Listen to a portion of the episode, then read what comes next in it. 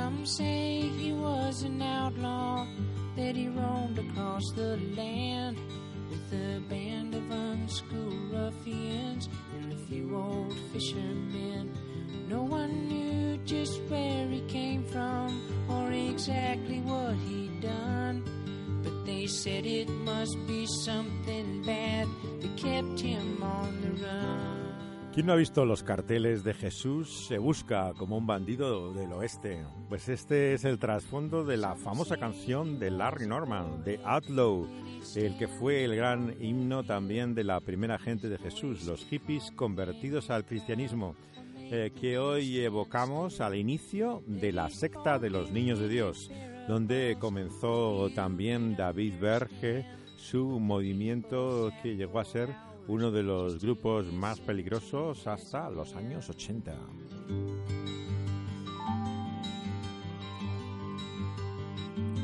No es fácil saber cuándo una iglesia se convierte en secta. Casos como los niños de Dios, no solo sus reuniones eran como las de cualquier grupo evangélico, sino que cuando te paraban en la calle, lo que hablaban era de Jesús, claro, del amor de Dios, no te hablaban de otra cosa. Utilizaban un lenguaje espiritual lleno de referencias a la Biblia, que acompañaban con cánticos, expresiones de alabanza, muy parecidas a las que encontramos hoy en una iglesia evangélica. Al contrario de lo que muchos piensan, en los niños de Dios no se vivía al principio en una orgía perpetua, o sea, esto no era la realidad, ni se abusaba de los niños, como muchos han llegado a pensar a raíz de eh, lo que eran los abusos en la familia Berg. Esta es la imagen que la prensa sensacionalista ha querido alimentar, pero una secta no se distingue tan fácilmente como algunos creen. Cuando escuchas el testimonio de alguien que ha estado mucho tiempo en Niños de Dios, por ejemplo, hay un vídeo en YouTube de un tal John, es un evangelista con un grupo conservador de escatólicos para Cristo. Está predicando en las calles de Inglaterra, en Manchester. Te llama la atención primero el anonimato, como muchas de las paranoias de los niños de Dios era siempre el nunca dar su nombre, y este, aunque dejó los niños de Dios y obviamente habla de ello en el pasado, sigue bajo el anonimato. Algo que tal vez resulte menos extraño, y tal vez porque por internet están estos apodos, los nicks, es más normal hoy en día eh, que la gente nos identifique. Aunque en aquella época, claro, no había redes sociales, la gente se identificaba por nombres y apellidos. También como español me interesa su testimonio porque John fue uno de los primeros niños de Dios que vino a España. Llegaron a este país el año 1973. Y él cuenta en el vídeo que estuvo tres años en España. Está de hecho en el origen de lo que llamaban las colonias. Las colonias era el grupo, como llamaban sus iglesias, sus comunidades, y eh, estuvo en Barcelona, que era donde estaba la mayor parte de ellas. Seis en el año 75 llegó a Averno y eh, vemos que en torno a cada una de estas comunidades que llamaban colonias había contactos que tenían con jóvenes. Y esto tenía una, una nomenclatura peculiar, le llamaban las catacumbas y en su terminología de niños de Dios, los que asistían, tenían contacto, eh, tenían relación con ellos, eran los de las catacumbas. Esa sí les llamaba así en su terminología peculiar. Y en Cataluña llegó a haber hasta 40 de estas catacumbas. No se dan muchos datos más sobre España, habla más sobre Inglaterra, Irlanda, que es de donde él era, pero te sorprende que cuando el entrevistador, que es un, hombre mayor, evangelista tradicional evangélico, le interroga una y otra vez si tomaba drogas, si había excesos sexuales, ¿no? El, el, hombre no, no, no le puede contar semejante cosa, ¿no? De hecho, pues lo que le dice, la rutina de un niño de Dios era levantarse con el sonido de la guitarra, eh, en esa comunidad que llamaban colonia, estudiar la Biblia, memorizar versículos de la Escritura. Salía a la calle, cantaba, hablaba de Jesús a la gente, las invitaba a un café donde estaban por la tarde y por la noche cantando y hablando. O sea, no es la comuna hippie de abusos, de excesos que la gente se imagina. ¿Cómo realmente entonces surge todo este entorno eh, con el cual se ha acusado tan frecuentemente a los niños de Dios? Bueno, el grupo empieza a chocar con las ideas conservadoras de California cuando empiezan a interrumpir cultos, contamos cómo hacían piquetes, anunciaban el juicio de Dios contra el sistema eclesiástico, pero no tardan en volver a acomodarse a ese medio evangélico en el que habían nacido. El año 1968 estamos. Habían salido de la misión que había fundado eh, el desafío juvenil de David Wilkerson, les habían expulsado del local la fraternidad de hombres de negocios del Evangelio completo y deciden pasarse ocho meses entre Canadá, Virginia y Texas, básicamente. Divididos en equipos, dividen en tres al pequeño grupo que era un medio centenar de jóvenes y establecen cafés, también en Quebec, en Florida y en Houston, pero los tienen que cerrar y el único que funciona es California. Es entonces cuando Berg acude otra vez a su antiguo jefe, que era el evangelista Fred Jordan. El acuerdo que le propone es el siguiente. Si Jordan le da la comida y el alojamiento a todo el grupo en un rancho que tenía en Texas, en Zarbar, y pueden usar su misión para los chicos de la calle que hay en Los Ángeles, vemos que a cambio ellos van a aparecer en el programa de televisión que tenía el evangelista, que se llamaba La Iglesia en Casa, y van a dar su testimonio como si fueran jóvenes convertidos por el programa de televisión. Este era el arreglo eh, maravilloso que se había inventado David Berg para poder eh, beneficiarse de este ministerio evangelístico. El arreglo era satisfactorio al principio para las dos partes, pero los niños de Dios, claro, siendo como eran, empezaron a dar problemas. Encontraron la base para empezar a expandirse y es cierto que gracias a Jordan empezaron a, estabilizarse, ¿no? A principios de los años 70. El primer sitio donde se establecen fuera de Estados Unidos era Inglaterra.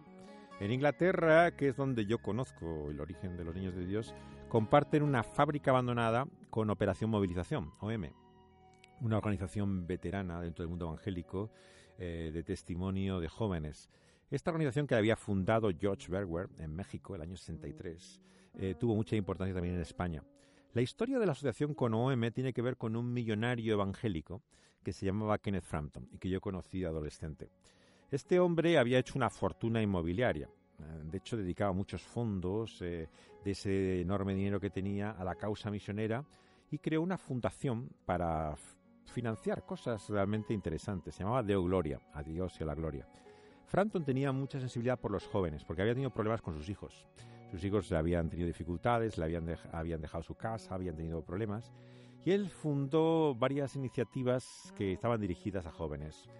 Él estaba al inicio de un festival que, que estuve muy relacionado con él, que fue el Festival de Greenbelt una actividad de artes, pero eh, dirigida a la expresión juvenil de la cultura popular, ¿no?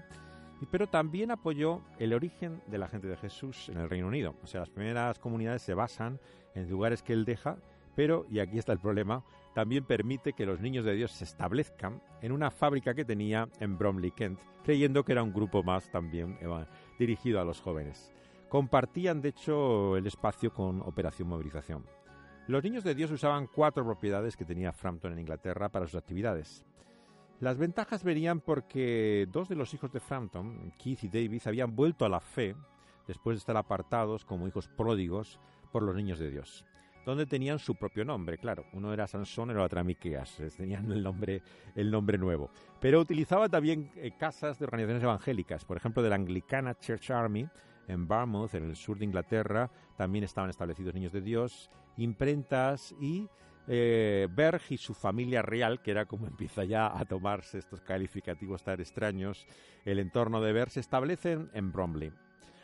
Allí es donde se produce, de hecho, la coronación como reina, literalmente así le llamaban, de la hija de Berg, de Débora, que es la que cuenta la historia real de lo que pasó en el origen de los niños de Dios de la que estamos hablando hoy. La ordenan también eh, eh, al marido de su hermana, eh, le ordenan a él como arzobispo. a, David le gustaba esto, esta terminología, pero era un juego. O sea, no se crean que esto realmente se lo tomaba en serio. Él utilizaba esa terminología del rey, el reino, y, tenía sus reyes, sus princesas y sus arzobispos, pero era, era realmente como, como un juego que él tenía. Eh, esto es muy raro en muchas sectas, como hemos visto, ¿no? Que no sabes cuándo es en serio, cuánto es eh, cierto, pero eh, lo excéntrico generalmente de todo aquello. La ceremonia de la coronación era todo una cosa como una especie de juego, de fiesta de, danza y de baile hippie mezclado con, el, con, una celebración cristiana. y todo realmente es, es, muy curioso. Pero ya en aquella época, el año 62, es interesante escuchar en el testimonio de, de Débora que ya Moisés David, eh, David Berg está ausente. O sea, como vamos a ver, una de las características principales de los niños de Dios es la dirección a la distancia de David Berg. Él no se mezclaba, como hemos visto en el templo del pueblo, con Jim Jones, con su gente. O sea, a la distancia era mucho mayor. Ni siquiera compartía físicamente el mismo espacio que ellos. Vivía siempre aparte. Como muchos fundadores, Berg no se dejaba ver mucho. Utilizaba representantes, ¿no? Lo que siempre lleva a la pregunta de qué poder real tenían, claro, los representantes, si eran tanto como él o es que eh, cómo lo hacían. Por ejemplo, es conocido en casos como los testigos de Jehová, ocurre con Russell, eh, que es el fundador, pero sin embargo vemos que es su, su seguidor, ¿no? El que tiene toda la influencia, o los mormones, ¿no? Que ocurre con el caso de, de también eh, de, de, Young, el seguidor de, de Smith, el fundador de, los mormones. O sea, una cosa es el que comienza una secta, el caso de Russell en los testigos, y otra cosa es el que lo sigue, que es Rutherford, el juez Rutherford. Igual los mormones, una cosa es el que lo funda, que es José Smith, y otra cosa es el que realmente organiza la secta, eh, que, que, es el caso de Brigham Young. Esto ocurre también en el siglo pasado, en el siglo XX. Por eso tenemos que darnos cuenta que evidentemente que hay un hambre de poder, pero ese no es solamente del fundador el organizador. Hay también la gente que le sigue, tiene mucha responsabilidad de lo que ocurre. Y no hay duda que muchos pudieron volver a la fe, como aquellos jóvenes hijos de Frampton. Pero eso no significa que realmente el entorno en el que esto ocurriera fuera por eso, por ser un instrumento divino, eh, un medio en el cual realmente podían encontrar el bien que no habían encontrado fuera. Es esto lo que lleva muchas veces a confusión a la gente. Dios utiliza instrumentos y nos usa a nosotros. Pero eso no es independientemente ¿no? de nuestra responsabilidad, de cómo nosotros vivamos o hagamos las cosas. O sea, Dios puede utilizar cualquier cosa.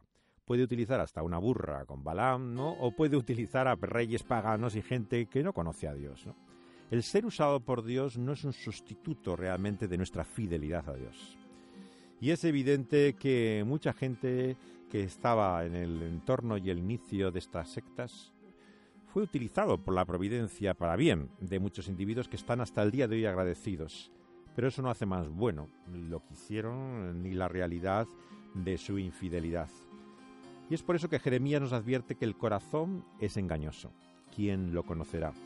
No debemos confiar en nosotros y en nuestros logros, sino preguntarnos en qué somos a la luz de aquel que finalmente va a poner todo a prueba, que va a juzgar todo lo que hacemos. Y ante esa hora de la verdad, el único que nos puede salvar es Cristo Jesús.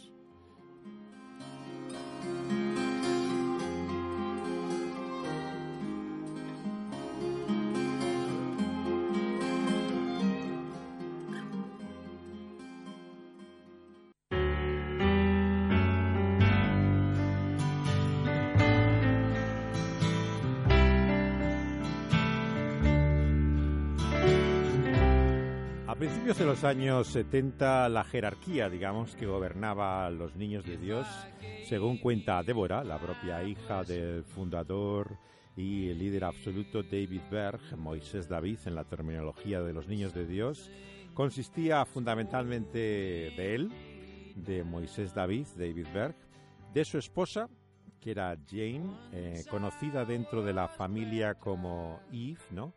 Eva, y que la terminología de los niños de Dios era simplemente madre. Ella era como se le llamaba. Y luego sus hijos. La hija mayor, de la que estamos hablando con frecuencia, que es Débora, se llamaba en realidad Linda, o sea, no es su nombre real. Estaba casada con el que conocían en los niños de Dios como Jetro.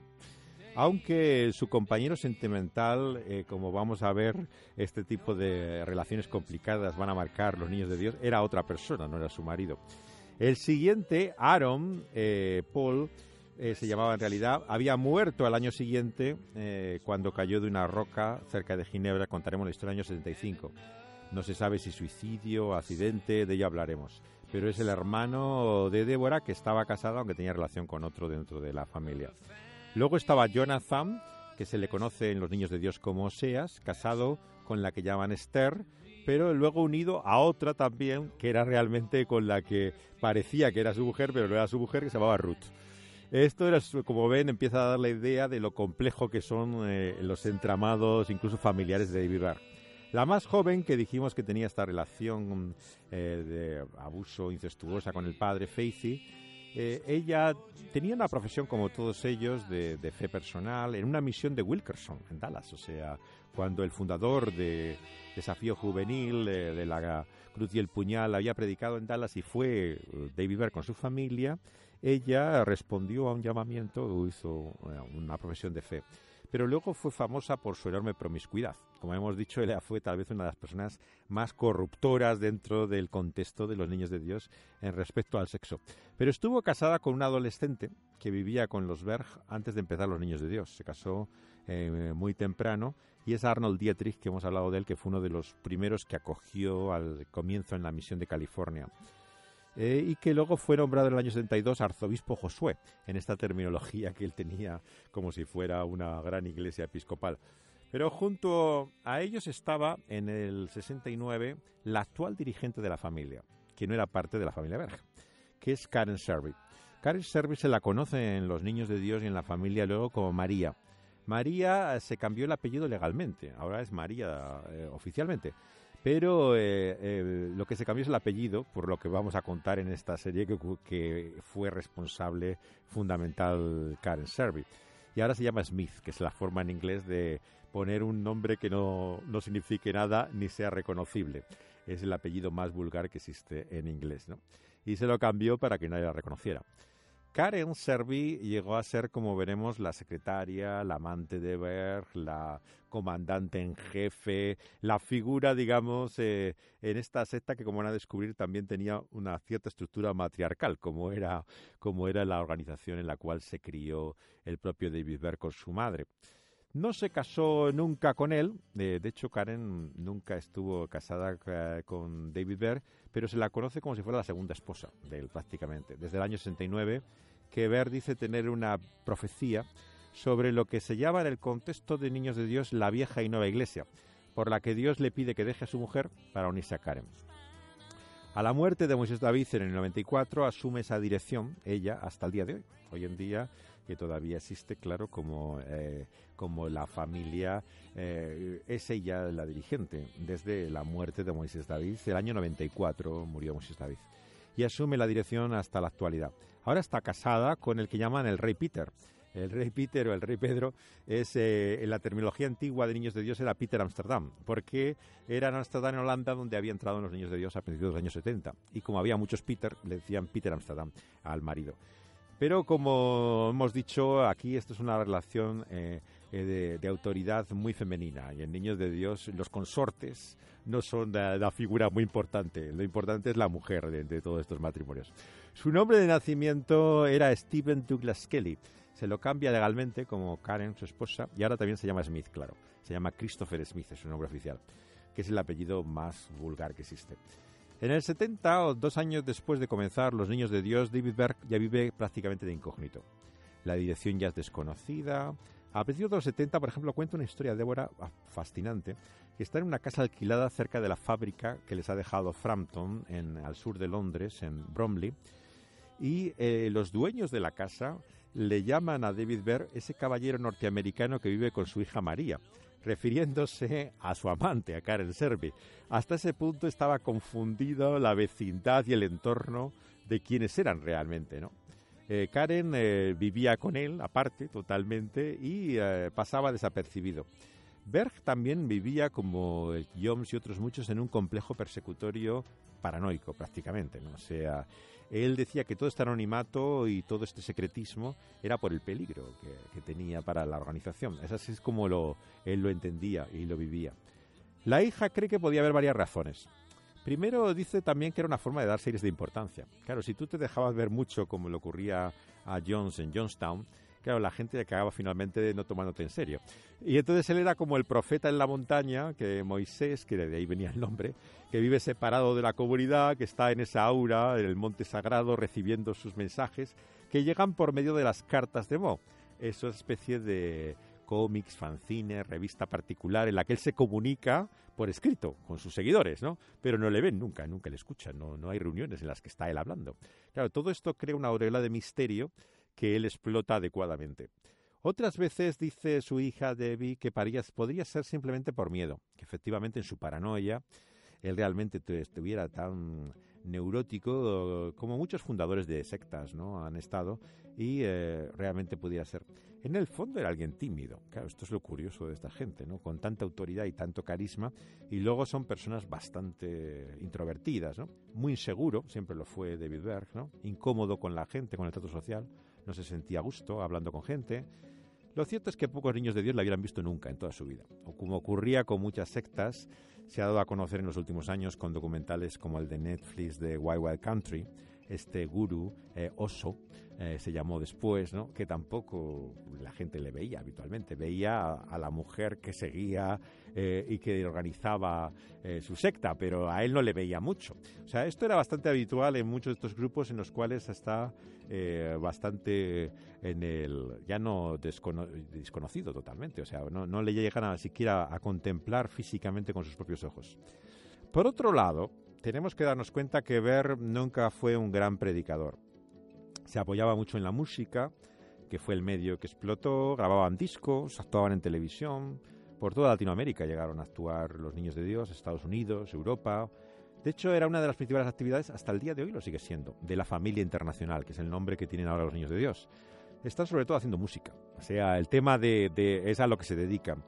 Eh, los músicos no les preguntan demasiado nunca en el mundo evangélico de qué iglesia son o quiénes son. O sea, no es habitual a la gente que hace música que le hagan un interrogatorio sobre cuál es su ministerio o organización. Son músicos simplemente. Y esto era ideal para ellos. La gente no hacía demasiadas preguntas y era, podían moverse libremente de un sitio a otro. Sus canciones son muy parecidas, para que se haga una idea, a lo que es la música de alabanza en el ámbito carismático.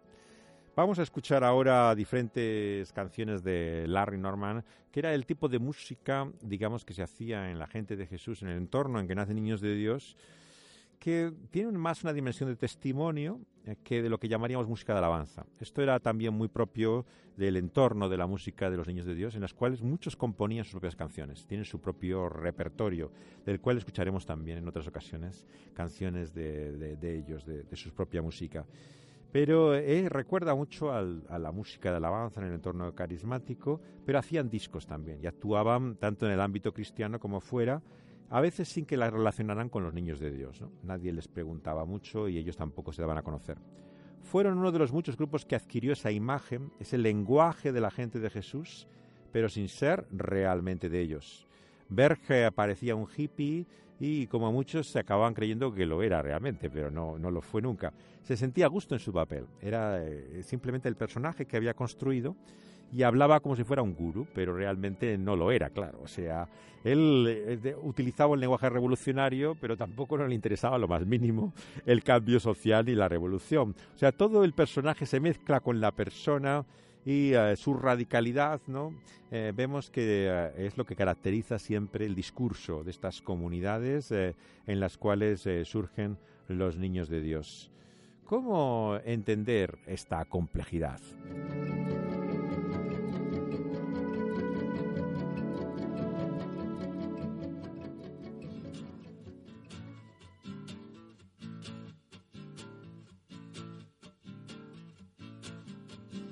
Sipping whiskey from a paper cup.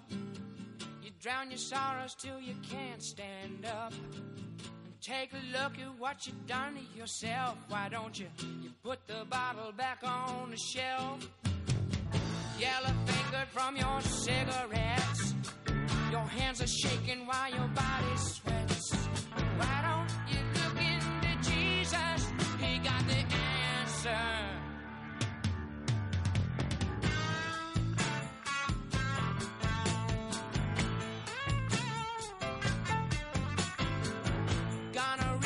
Inconfundible Larry Norman. Sin duda el más grande de los músicos de la gente de Jesús, del movimiento de la Jesus People, y el único que era conocido secularmente, ya que grabó con un grupo llamado People, sin ninguna referencia al cristianismo, y luego ya eh, sus primeros discos llega a hacerlos con la compañía discográfica de la Metro, el primero incluso con el productor de los Beatles, ¿no? llega a hacer su primer disco y en el que tiene eh, de vez en cuando mensajes como este de ¿por qué no miras a Jesús? Why don't you look into Jesus? Pero otros discos eh, de esa trilogía inicial no se menciona, a lo mejor en alguno de ellos eh, es el caso ni una sola referencia a Dios o a Jesús en todo el disco, ¿no? O sea, era un tipo de música distinta.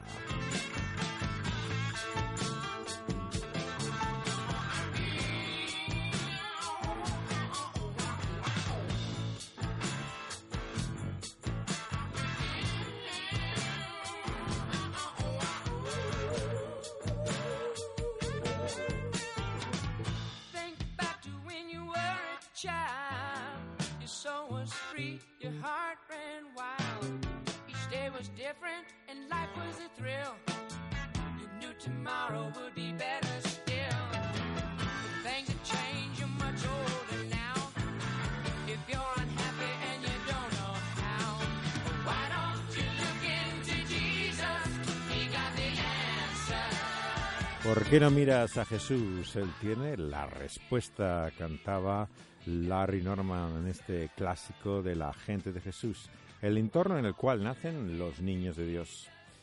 Y David Perr, como vemos, estaba ahora en su peregrinación europea, cayendo ya cada vez más en el victimismo. Pero, ¿cómo había llegado a todo esto? Bueno, volvemos atrás. Tras su larga asociación con el trabajo de rehabilitación de desafío juvenil con Wilkerson, Berg abandona su misión, como dijimos, de la playa californiana de Huntington. El local era propiedad de la fraternidad de hombres de negocios del Evangelio completo, que habían tenido tantas quejas por lo que hacían en las iglesias que interrumpían los cultos, que finalmente tienen que dejar de hacer las reuniones allí de adolescentes para Cristo. El nombre se cambia a Niños de Dios posteriormente, eh, pero vemos que tienen una mala prensa, eh, generalmente por sus acciones tan provocadoras y su estilo, digamos, tan conflictivo. Este periodo Berg lo compara con el Éxodo. En esa terminología suya, el nuevo Moisés que va a hacer pasar 40 días en Laurentide, él mismo se retira por primera vez de la comunidad y a solas con Dios en la montaña es donde tiene la revelación del inicio de los niños de Dios y forma esa nueva nación que para, él va a ser la familia. Se establecen, como dijimos, un tiempo en el rancho del evangelista Fred Jordan en Texas, con ese arreglo de que ellos salían en la televisión como si fueran eh, jóvenes contactados por su ministerio y a cambio les dejaba eh, que se establecieran en un rancho que tenía como una especie de escuela bíblica que había dejado de su actividad. Allí organiza su comunidad como si fueran las doce tribus de Israel. Incluso, pues tenían los nombres. Benjamín cuidaba a los niños, Gad las publicaciones, Simeón la comida. O sea, era muy aficionado a este tipo de, juegos. Esta división luego se perderá, ¿no? pero está en la mitología original del inicio de Niños de Dios. En Viena, Virginia, en Estados Unidos, Berg concluye por una revelación directa que Estados Unidos va a ser destruido. La iniquidad y el mensaje de juicio eh, relaciona con textos bíblicos y pasajes del Antiguo Testamento, empieza a hablar eh, de que esto es el final. Entonces, en esa impresionante coreografía que él utilizaba para presentarse en las iglesias, organiza lo que va a llamar vigilias. Las vigilias era una aparición de ellos vestidos como si fuera Juan el Bautista salido del desierto, ¿no? Con un callado y eh, eh, como eh, si fueran figuras de, profetas que vivían en la soledad y aparecen en la ciudad. Y así delante del Capitolio, la Casa Blanca en Washington, vestidos de arpillera, como si fueran un hábito de penitencia, ceniza en la cabeza, enormes bastones que golpean al unísono contra el suelo.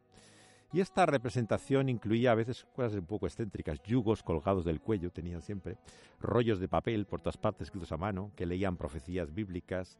Permanecían el resto del tiempo en silencio, de vez en cuando hablaba y la policía miraba, preguntaba y ya está. Después de Washington hacen vigilias frente al salón donde se declara la independencia de Estados Unidos, en Filadelfia, la plaza de Times Square, donde comenzó Wilkerson en Nueva York, incluso en Chicago durante el juicio de los siete acusados de conspiración por las protestas de izquierda en la Asamblea del Partido Demócrata aparecieron, el año también, año 68. A las afueras de Nueva Orleans le rodea, por ejemplo, un medio centenar de agentes, vigilantes con perros, les toman por maleantes creyendo que son hippies. Su yerno Josué, por ejemplo, es tomado como el dirigente y puesto en prisión tres meses eh, en Nueva Orleans, mientras Moisés David se va escondiendo siempre en su caravana, fuera de todo, hasta llegar a Houston. Eh, tiene muchos problemas y es allí donde vuelven a recibir apoyo y finalmente se establece en el rancho de Jordan. La comunidad se regía por estrictas reglas muy puritanas en cuanto al sexo. O sea, los chicos y las chicas estaban en habitaciones separadas, las relaciones fuera del matrimonio eran consideradas fornicación, adulterio, nadie fuera del ámbito familiar de Berg sabía siquiera de que él tenía relaciones con María, con Karen Servi o con su hija. Mm, todo esto era absolutamente desconocido para los miembros de los Niños de Dios al principio. La actual dirigente, de hecho, de la familia internacional, que es eh, María Karen Servi, era la tímida hija de un pastor evangélico, metodista de Taxon, en la tradición de santidad wesleyana, que se une al grupo a los 23 años y enseguida se convierte en la secretaria de Berg. Mm, su hija Débora se acuerda de ella al principio como una chica introvertida, muy acomplejada. Recuerda, por cierto, a las dos mujeres con las que estaba también Jim Jones en, el Templo del Pueblo, que también tenían un carácter así muy parecido, ¿no? Eh, al principio muy tímido, introvertido, y luego toman este papel de autoridad, ¿no? Por la relación íntima que tienen con, eh, con Jim Jones y en este caso eh, con David Berg. Ella estaba atraída, su hija la recuerda por, por, su propio marido, por Jetro, el marido de, de, Débora. Y de hecho el propio Moisés David lo cuenta en una de las cartas, que, que su, su, amante María en realidad estaba atraída por un tiempo por, la, por eh, el marido de su hija. Débora cree que su madre descubre la relación más o menos en la primavera del año 69. Era en Taxon, pero no dijo nada a nadie. La madre se lo quedó guardado para ella. Ese verano el grupo se divide en tres equipos, dijimos, ¿no? Débora y Jetro van a Fort Worth, en Texas, con un grupo de discípulos. Su madre Eva está con otros en Florida. Y Moisés David se lleva 70 a Canadá. Esto de los números no es casualidad, ya se imaginan que tenía un sentido simbólico. En Laurentides, eh, cerca de Montreal, recibe una serie de profecías, ¿no? Eh, como dijimos, en esa experiencia como en el desierto, sobre el Monte Santo, en que tiene su visión de esa nueva nación, y está ya con Karen en ese momento a solas. Como él mismo cuenta después en una carta, el año 80, hacía ya mucho tiempo que para la familia ya empezaba a haber dejado de ser pecado la actividad sexual fuera del matrimonio. Según su doctrina de que todas las cosas puras son puras para los puros, como decía siempre citando a Tito, había empezado a justificar ya esto eh, en ese momento. Pero eh, en aquel momento todavía estaba en secreto. Al volverse a reunir todos los equipos en Viena, cerca de Falls Church, Berg empieza a utilizar una reunión con familiares y dirigentes en la casa de un amigo para anunciar esta revelación que le había tenido sobre la vieja y la nueva iglesia. Es interesante la manera como lo hace, se lo voy a contar con detalle. Su hijo Aarón empieza a profetizar. Dice que su padre no se avergüence, que no tenga miedo, que dé a conocer lo que el Señor le ha mostrado, que necesita a su pueblo saber realmente la palabra divina que le ha llegado. El padre está como reticente, parece que no quiere decir lo que pasa, ¿no? Y entonces empieza a llorar. Eh, y entre lágrimas dice que es una relación tan dura, es que es tan fuerte que no puede aceptarla, es que le cuesta incluso contarla. Eh, no se sabe por qué Dios le ha puesto esa carga, y entre lágrimas, súplicas de todos, por favor, que les dé la palabra divina, ¿no? Les cuenta la siguiente profecía que había recibido con Karen, ¿no? En la caravana durante el verano en Canadá. Hasta que no están en, Texas, ¿no? Eh, no recibía el don de lenguas, no había practicado ese don en el contexto eh, pentecostal, solamente Karen era la que lo, lo tenía. Y él dice que por ese medio recibe esa profecía que él puede traducir por el don de interpretación de lenguas.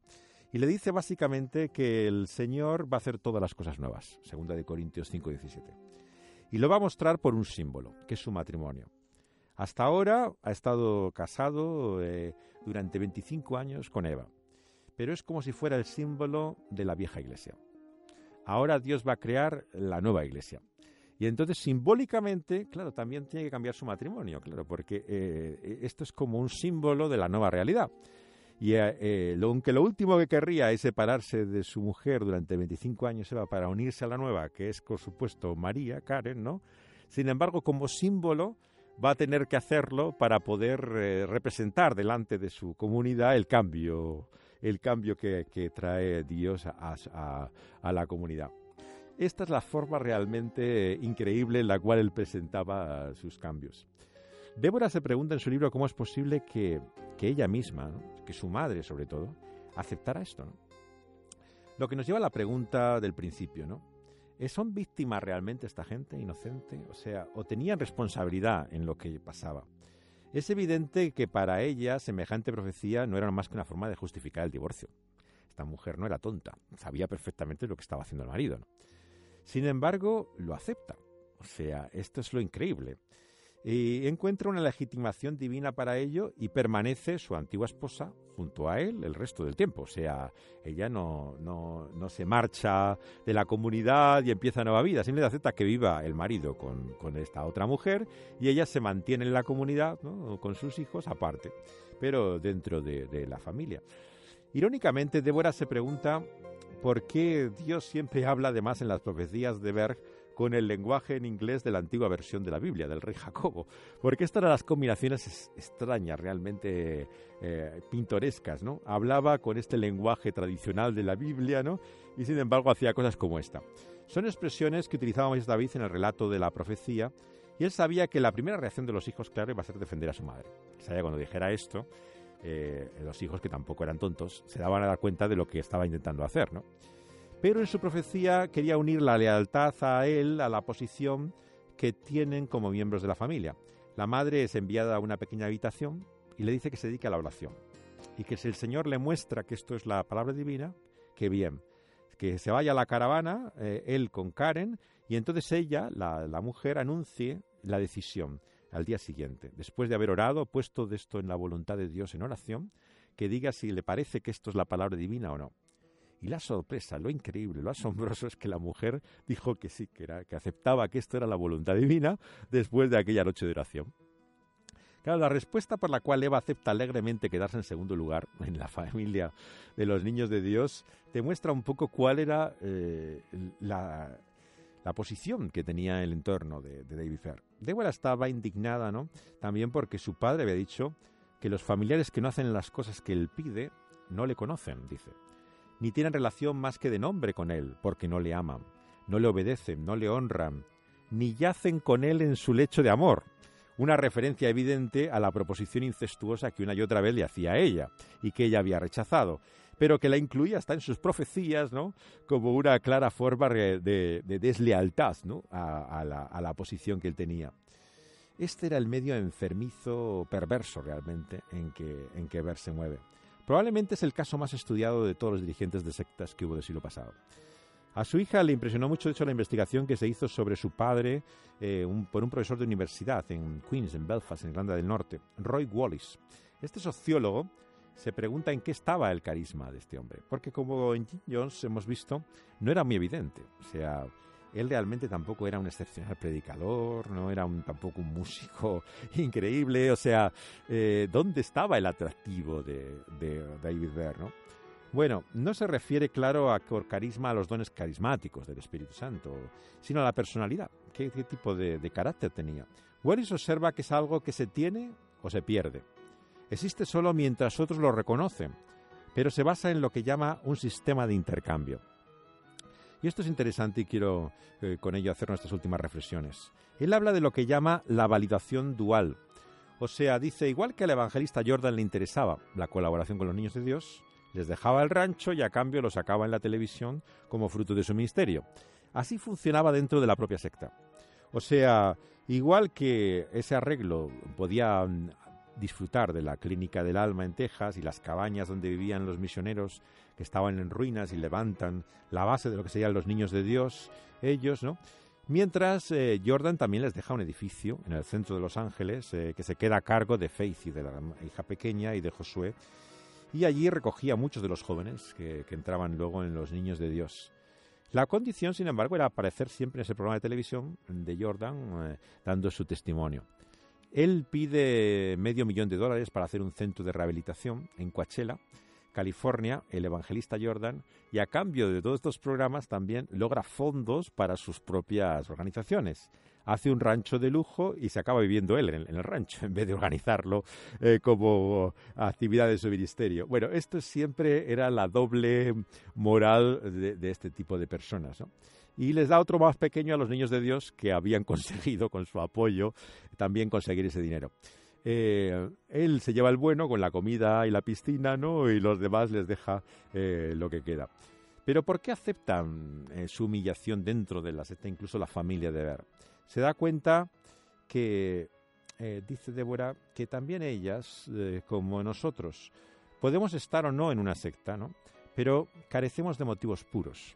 En esta vida todo lo que buscamos y nos fijamos y analizamos nuestro corazón, hay una doble motivación. Por un lado quieres algo y deseas algo, pero luego hay una motivación interna que también buscas, deseas algo. Y esto ocurre, dice ella, por ejemplo, con un trauma, cuando buscas emoción, necesitas aceptación de otros, ambicionas poder, deseas una posición en la vida, quieres escaparte de las obligaciones, evadir una responsabilidad. Siempre hay una motivación profunda detrás de todo lo que tú haces.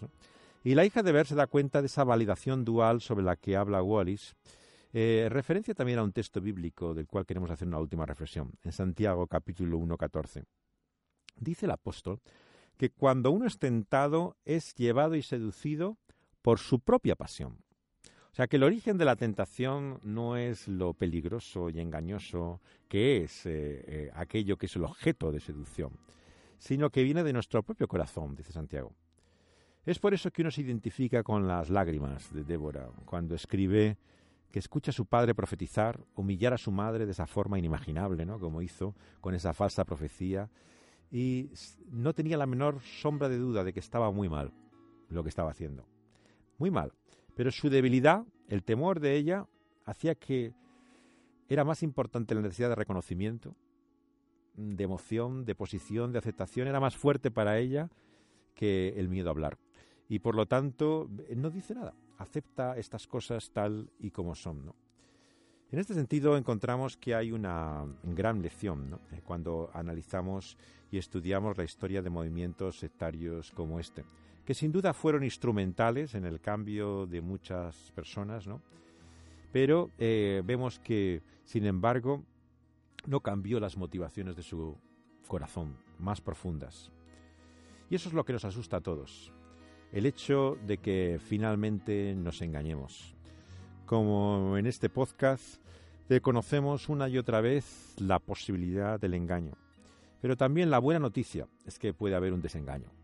En la providencia de Dios le ocurrió así con la hija de David Berg y también en nuestra propia vida, pero también por el poder de su palabra, porque su palabra prueba el corazón. Dice Jeremías, y con este texto acabamos, que el que escudriña la mente y prueba el corazón, él sabe lo que nosotros somos. Por eso cuando condenamos a las sectas como los niños de Dios, no debemos olvidarnos que todos llevamos un sectario dentro de nosotros. No hay solo iglesia y sectas, hay actitudes sectarias. Y hay muchos que podemos realmente tener el mismo problema. Y la cuestión es quién nos hará libre de él. Y la única respuesta es que solamente puede hacerlo el cirujano, que es también el médico y autor de la vida misma, el que nos conoce hasta lo más íntimo y profundo. Solamente Él puede cambiar nuestro corazón y hacerlo sensible, llevarlo a la verdad realmente de quién es Él y a la libertad que encontramos por medio de Cristo Jesús. Seguiremos hablando de los niños de Dios. José de Segovia ha estado aquí en esta nueva entrega y Dani Panduro al control también de las máquinas. Hasta el próximo día.